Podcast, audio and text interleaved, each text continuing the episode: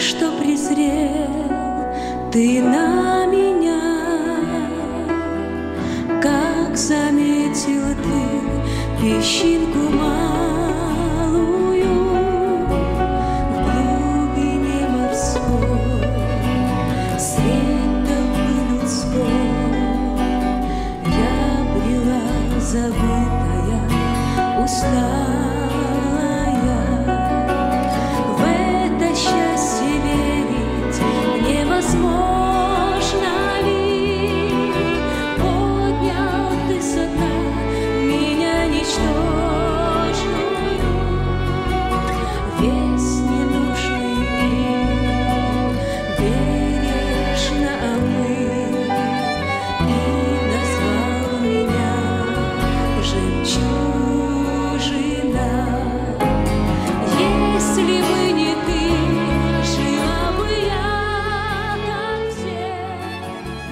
Дорогие сестры, предлагаем вашему вниманию радиопередачу «Жемчужина», подготовленную в студии радио Зегенсвелле «Волна благословения» именно для вас.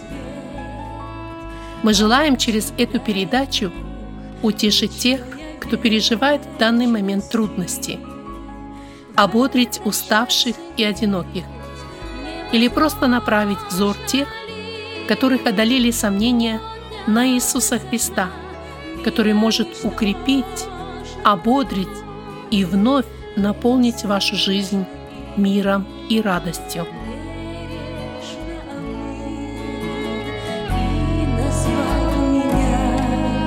И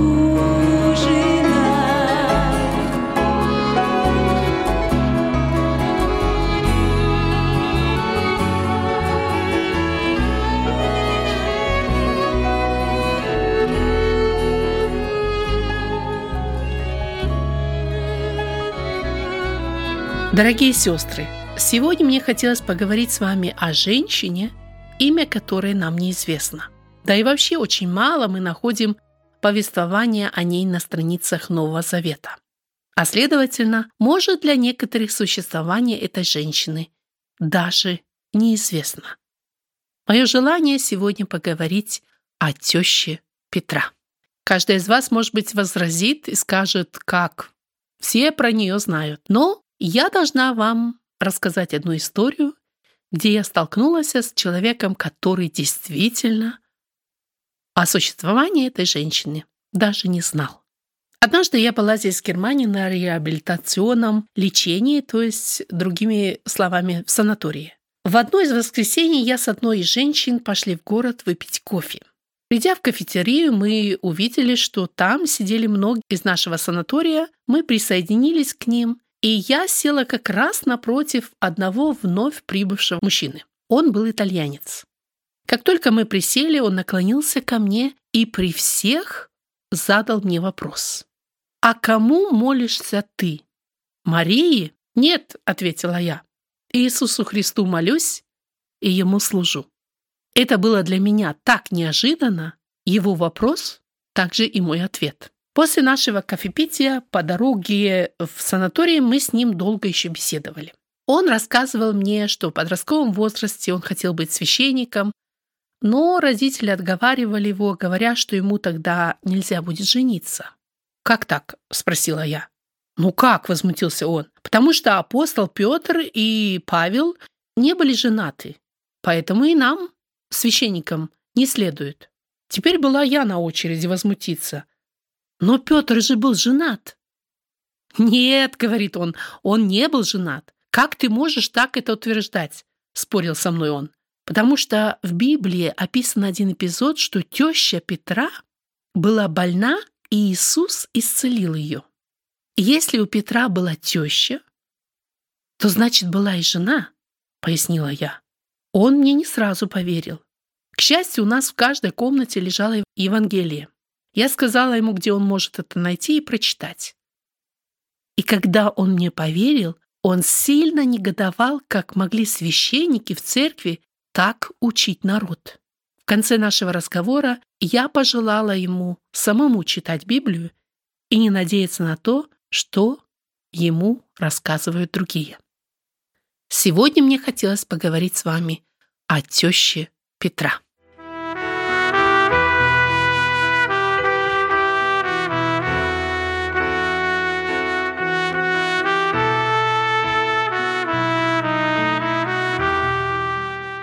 Итак, как я уже сказала, Библия мало рассказывает нам об этой женщине.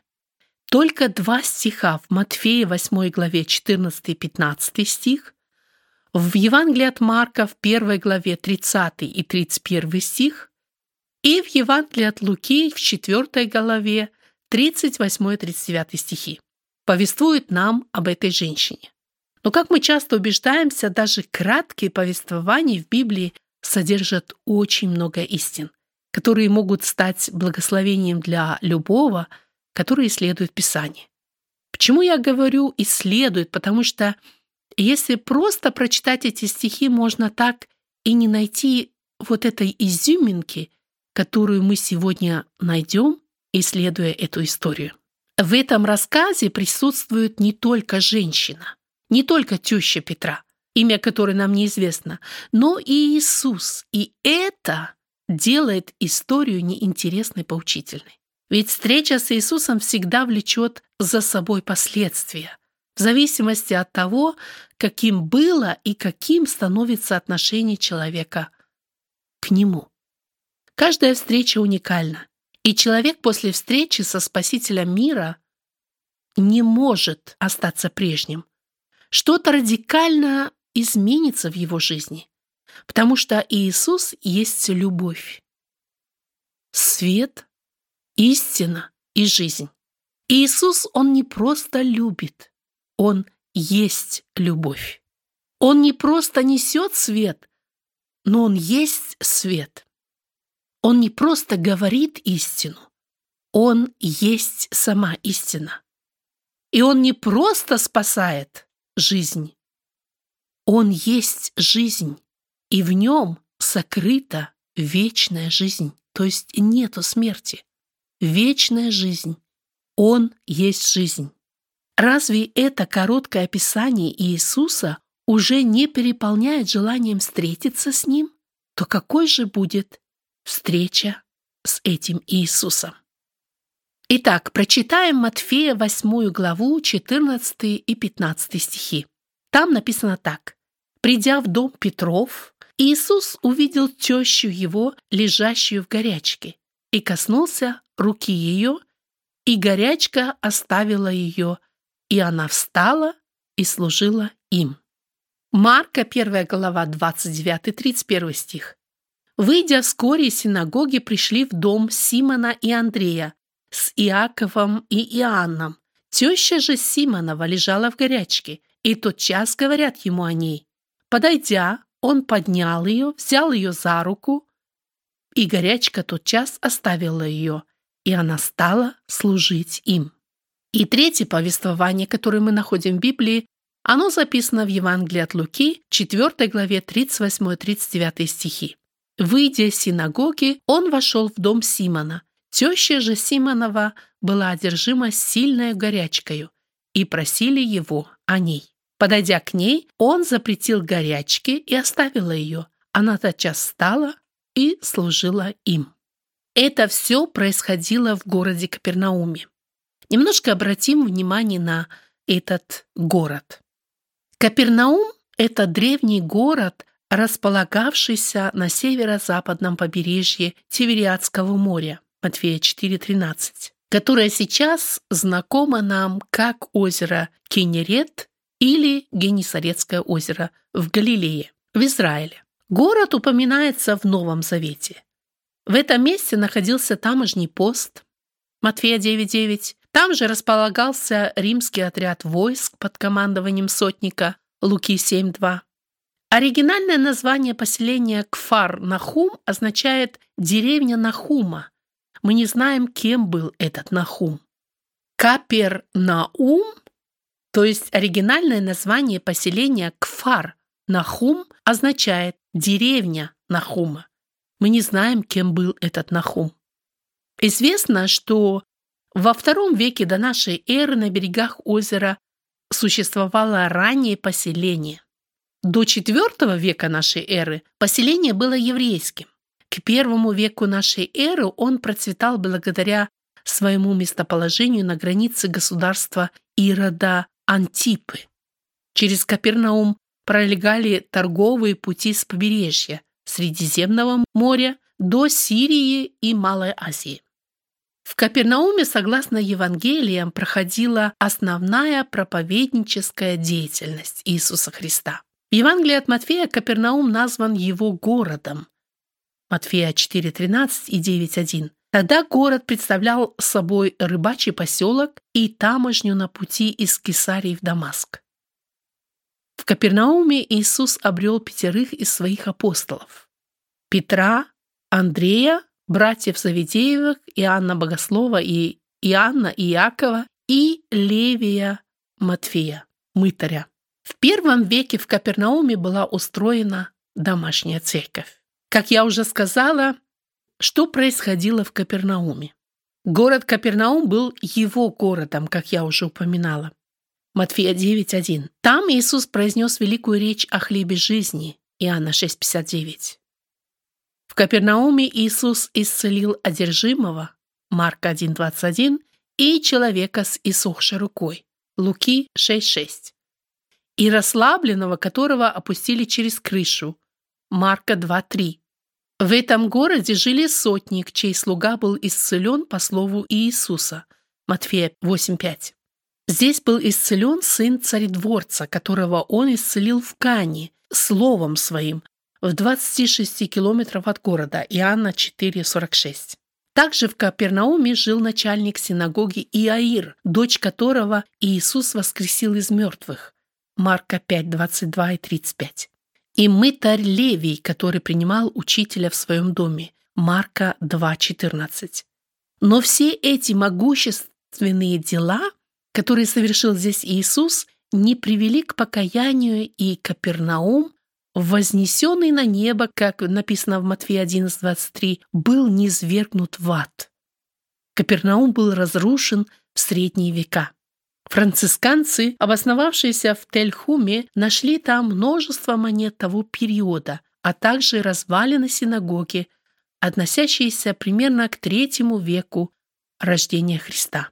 Недавние раскопки в Тельхуме показали, что это, несомненно, древний Капернаум.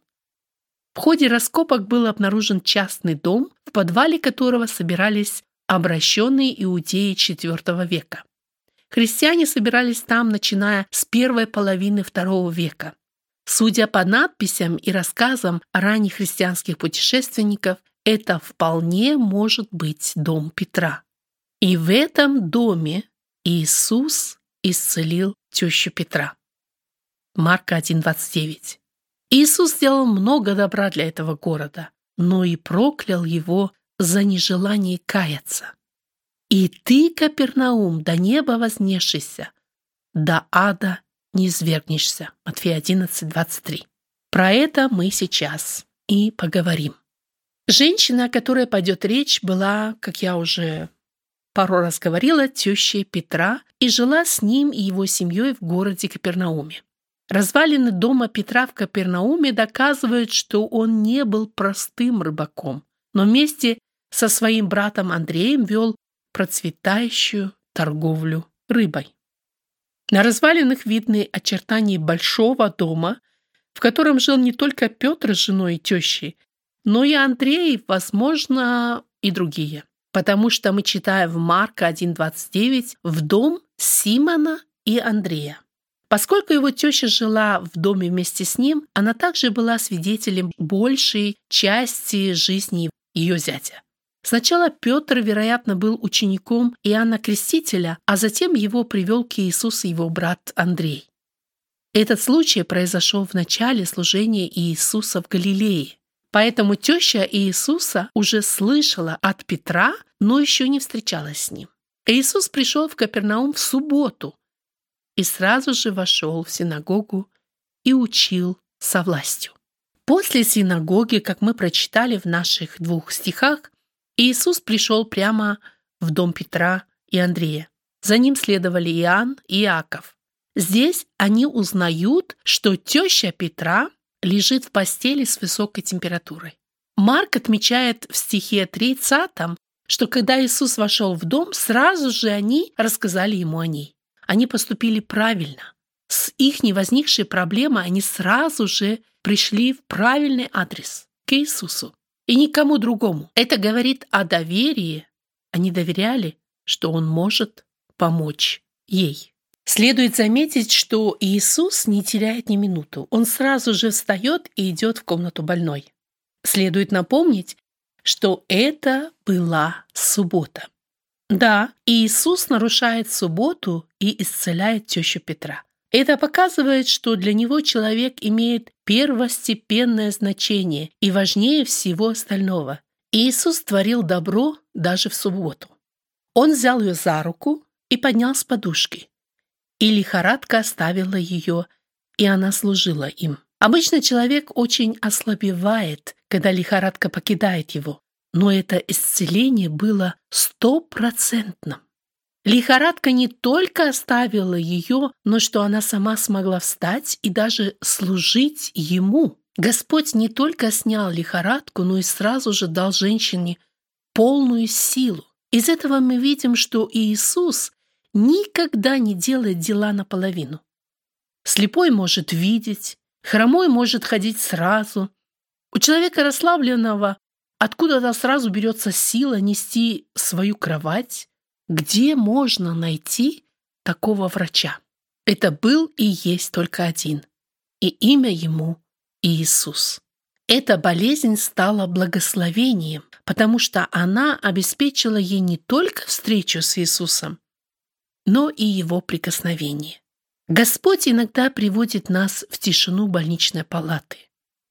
Он хочет встретиться с нами прикоснуться к нам и вновь дать нам силы не только нести физическое бремя, но и укрепить нашу душу для ежедневной борьбы. Кто-то из вас скажет, это было тогда. Иисус жил тогда на земле и мог помогать. Он был тогда презент. Как может помочь Иисус мне сегодня, когда я не вижу Его? Не могу воочию напрямую обратиться к Нему. Он также не может коснуться меня. Кто так думает, он или не знает, или забывает, что Иисус – Сын Божий. Он вчера и вовеки тот же. Что он мог делать, живя здесь на земле, он может делать и сегодня. Ведь он Бог. Я расскажу вам один пример из нашей семьи. Моя мама страдала головными болями.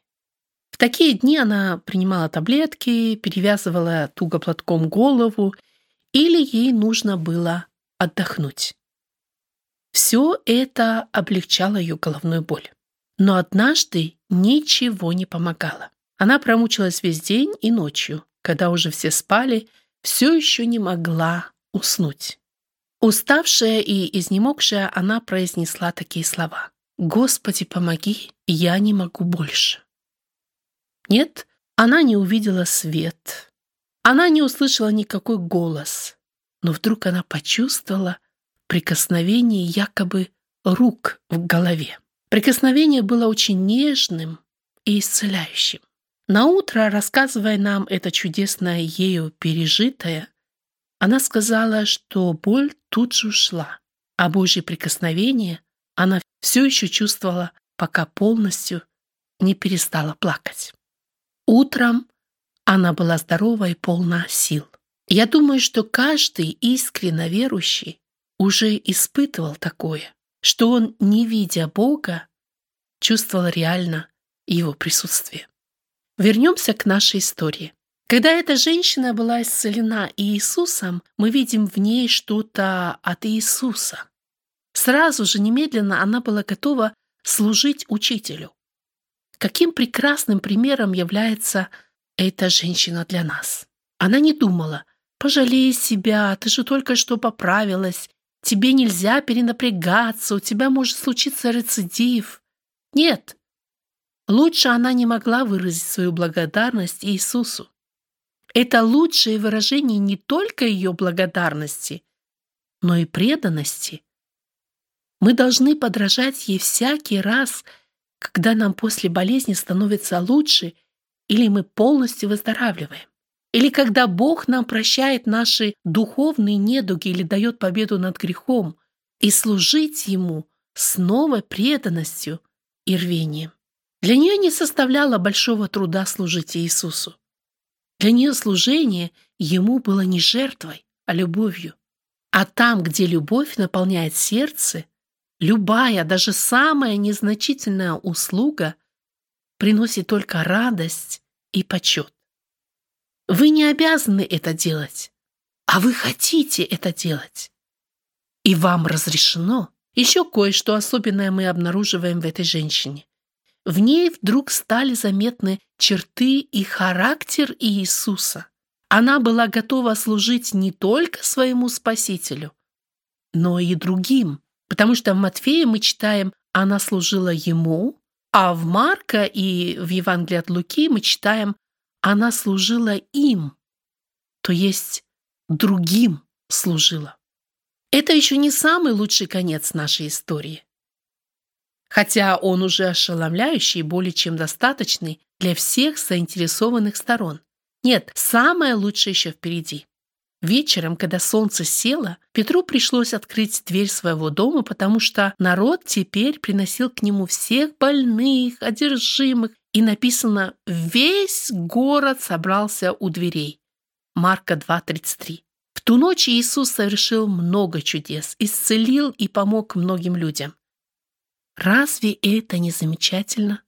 Петр открывает дверь для Иисуса, и не только его дом, но и весь город имеет от этого благословение. Иисус вознаграждает наш маленький поступок, наше маленькое служение, которое мы делаем из любви к Нему, и для Него в сто крат. Это Иисус, и Он не меняется. Он вчера был таким, сегодня такой, и останется таким вовек. Да будет Он прославлен во веки веков. Каким открывается в этой истории нам Иисус? Первое. В какой бы дом ни вошел Иисус, все преображается. Болезнь в здоровье, беда и беспокойство в радость, слезы в ликование. Второе. Иисус не теряет ни минуты, чтобы помочь вам, если вы верите и доверяете Ему. Возможно, вы доверили вашу ситуацию Богу, но еще не видите Его помощи или, или результата, но верьте, что Он уже в тайне работает над этим, и в свое время Он поможет, и Он откликнется на проблему немедленно. Третье. Ради нужды людей Иисус нарушает даже закон, данный Бога Моисею, нарушает субботу, чтобы помочь и исцелить. Для Иисуса нужда человека – это высший приоритет. Четвертое. Иисус никогда не делает что-то наполовину. Когда Он исцеляет, это происходит сразу и полностью. Когда Он прощает, Он больше не думает об этом. Когда Он дает, то Он дает с избытком. Когда он входит в сердце, тогда человек становится совершенно новым творением. И пятое. Петр пригласил Иисуса в свой дом, но он стал благословением для всего города. Работа Иисуса не может быть ограничена одним домом, одним городом или одной страной. Именно таким является Иисус. И таким мы его узнали через эти краткие два стиха. В заключение хочется назвать несколько импульсов для нас, женщин, на сегодня.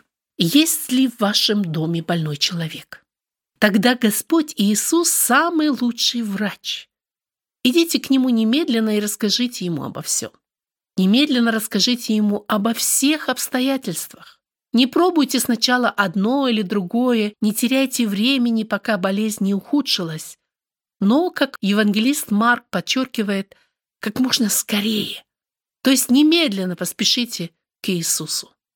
Здесь я бы хотела вам рассказать еще один пример из моей жизни. Мы как-то были на служении на острове Шри-Ланка. И мы ехали на грузовике к речке, э, где будет крещение. И вот ко мне обратилась одна молодая сестра из молодежи. У нее сильно разболелся зуб. я сразу смотрела, где моя сумочка, где мои таблетки, они оказались в другой машине, и я ей сказала, как мы только приедем, я ей дам таблетку. Когда мы приехали, я первая спрыгнула с кузова, побежала, чтобы принести ей таблетку, и когда я подходила к ней, я увидела, что она стоит плачет. Видно, она подошла к отцу и сказала свою проблему. Он обнял ее и стоял, молился над ней. Мне было так стыдно, что я в первую очередь подумала о таблетках. А отец ее в первую очередь обратился к Иисусу. Сестры, давайте будем об этом думать в первую очередь. Мы рассказываем нашу проблему не соседям, не друзьям, а Иисусу. Это правильное место.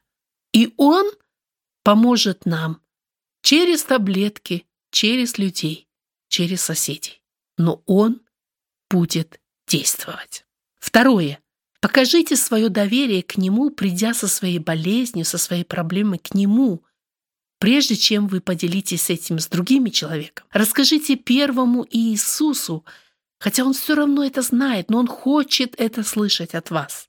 Таким образом, вы оказываете Ему доверие и честь. Третье. Находите ли вы каждый день время для встречи с Иисусом? Или вы настолько заняты, что забываете о том, что Иисус ждет этой встречи ради вас. Не ждите, пока Он уложит вас на больничную постель, чтобы вы нашли время для общения с Богом. Четвертое. А если Бог допустил в вашей жизни эту больничную постель, тогда ищите встречи с Господом. Не для того, чтобы выразить Ему свое недовольствие, а чтобы поделиться с Ним вашим теперешним положением или ситуацией или недугом. Попросите, чтобы Он помог вам, посетил вас и облегчил или исцелил вашу душу и страдания. Ведь встреча с Ним и Его прикосновение оставляют чудесный след в нашем сердце. Вы вдруг становитесь более похожими на Него, и Его сущность излучается из вас, как это было с тещей Петра. Следующее. Возможно, его помощь будет выглядеть не так, как вы себе представляли, но любящее сердце Иисуса ждет и слушает ваши стенания. С упованием на Него придайте Его воле вашу ситуацию и смиренно подчинитесь воле того, кто является Господом над жизнью и смертью. Следующее. Не слишком ли трудны для вас Божьи заповеди? Или вы подчиняетесь им только потому что должны, и это неправильно. Отдайте ему все свое сердце, всю свою любовь, тогда вы будете готовы с легкостью сделать для него все, малое и великое. Тогда исполнять Божий заповедь будет вам легко, и ваш крест не будет вам в тягость. Следующее. Вы уже пригласили Иисуса в свой дом? Пригласить Иисуса в свой дом – это не значит в доме молиться и читать Библию. Это значит намного больше. Отдать Ему во всех сферах господства над вашей семьей и домом. Как вести себя, кого приглашать, как и чем обставить дом и так далее. Из этого случая мы видим, какое благословение принесет это не только вашей семье, но и вашему окружению. Следующее. Если у вас уже была встреча с Иисусом, носите ли вы его черты, видна ли в вас его природа, чувствует ли ваше окружение, что вы открыли для него дверь своего сердца. И последнее. Теперь хочется мне обратиться к тем, кто еще не имел встречи с Иисусом, и вы слышите про него впервые. Может, вы утверждаете, что у вас нет болезней, то это неправда.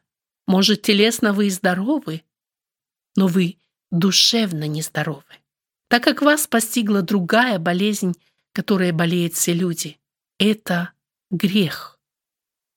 Как Иисус поднял женщину, так и вы еще больше нуждаетесь в Иисусе, потому что только Он имеет силу освободить вас от власти греха. Только вы должны признать себя грешницей и что ваша душа нуждается в нем, и то, что вы больны, и нуждаетесь в духовном исцелении. Признав себя грешницей, попросите у Бога от всего сердца прощения. Сам Иисус говорит в Евангелии от Марка во второй главе 17 стихе «Нездоровые имеют нужду во враче, но больные. Я пришел призвать не праведников, но грешников к покаянию». Как я уже говорила, Иисус не делает ничего наполовину. Он не только освободит вас от власти сатаны, но и исцелит и даст вам силу и победу над грехом. Он не только простит ваши грехи, но даст вам новую жизнь и снабдит вас силой, так что не только вы, но и весь ваш дом и окрестность будут нести благословение от этого. Только откройте перед ним дверь своего сердца, и оно станет светлым, гармоничным и уютным. Осмельтесь сделать только один шаг навстречу ему, и вы увидите, что он сделает все остальное. Дорогие сестры, прославим Его имя за это. Аминь.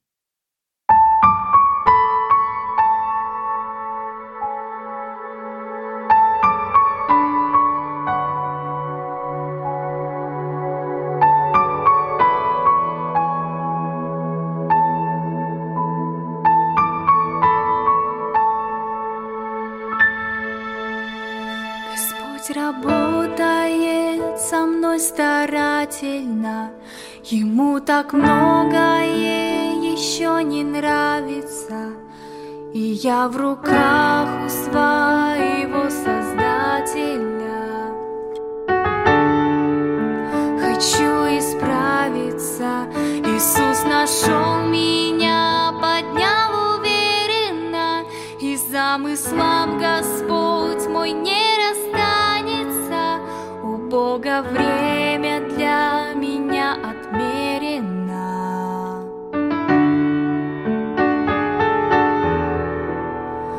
Хочу исправиться.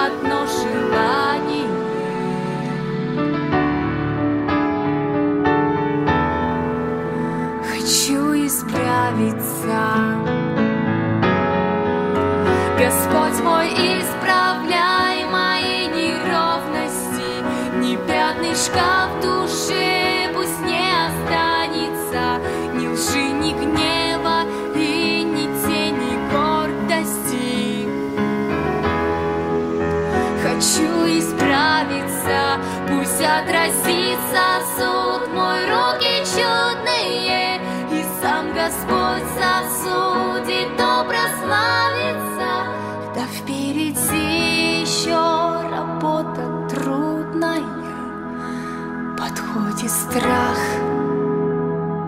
но я хочу исправиться.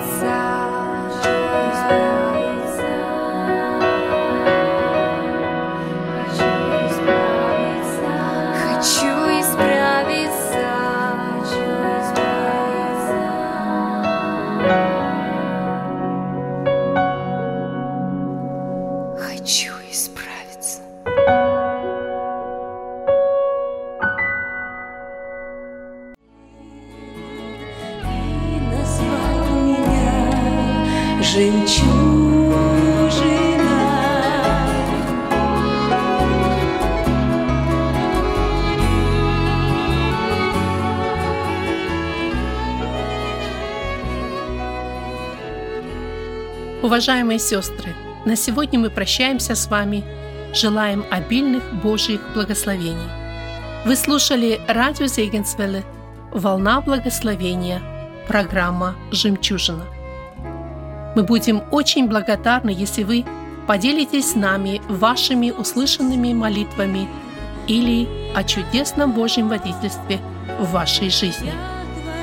Позвоните нам по телефону 0049 5 231 500 59 88. По этому же номеру вы можете прислать WhatsApp сообщение. Сообщение можно прислать и по Telegram. Доступ через контакт Зегенсвель. С вами была Элизабет Завадский. До новой встречи в эфире.